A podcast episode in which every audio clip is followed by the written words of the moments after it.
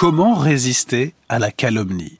Les philosophes de la morale, et en particulier ceux qu'on appelle les moralistes, ont toujours tenté de résister aux dégâts de la réputation, de l'image négative qu'on peut avoir chez les autres, par un effort intérieur sur soi-même. Ils reviendraient avant tout à la subjectivité de résister au danger de l'image de soi, au danger de l'amour-propre. C'est par une réforme morale que je vais m'en libérer. Et encore, chez Rousseau, c'est en accédant à l'amour de soi contre l'amour-propre que je vais pouvoir résister à tous ces dégâts. Mais est-ce toujours possible? Ne faut-il pas aussi parfois résister à la calomnie et à la diffamation, à ces intentions de nuire qui passent par délibérément la déformation de l'image d'autrui? Ne faut-il pas y résister par des actes sociaux, par des actes politiques, par un minimum de résistance publique? On le sait en effet, la calomnie n'est pas seulement un trouble intérieur, c'est un véritable dégât social, une atteinte profonde à autrui. C'est quelque chose qui peut être pénalement répréhensible, en tout cas quand ça atteint la dimension de la diffamation.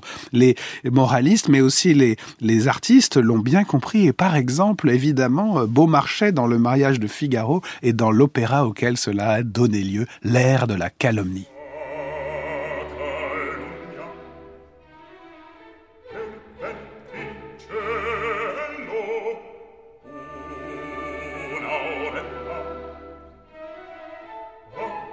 Calomnia. Il en reste toujours quelque chose. Calomnier, calomnier, il en restera toujours quelque chose. C'est pourquoi, en fait, l'origine de la calomnie, le dire du mal d'autrui, qui n'est pas toujours la diffamation publique, qui peut se chuchoter à l'oreille, un peu comme Iago dans Othello, chuchote à Othello que son, sa fiancée est en train de, de le tromper alors que c'est faux. Eh bien, cette calomnie peut en effet conduire au pire des crimes et il ne faut pas seulement y résister par un travail intérieur sur soi-même, par le travail de la morale, même s'il est nécessaire, par une forme d'endurcissement intérieur à la mauvaise réputation, à la mauvaise foi, au mensonge d'autrui. Il faut aussi y résister par les forces de la loi, quand cela atteint la dimension de la diffamation, et il y a des critères très précis, et il faut sans doute dans nos sociétés des lois très précises sur la diffamation, des outils, des moyens donnés à chacune et à chacun, quelle que soit sa position sociale, pour résister à ces actes destructeurs d'autrui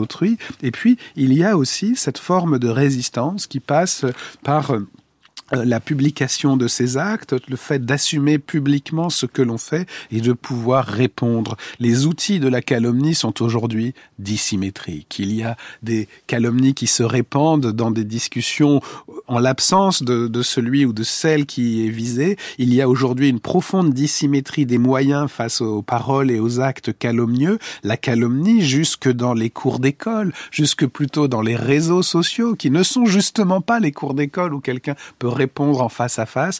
La calomnie se répand aujourd'hui dans le monde et ce n'est pas un danger simplement intérieur et moral, mais un véritable danger social qui menace aujourd'hui chacun d'entre nous.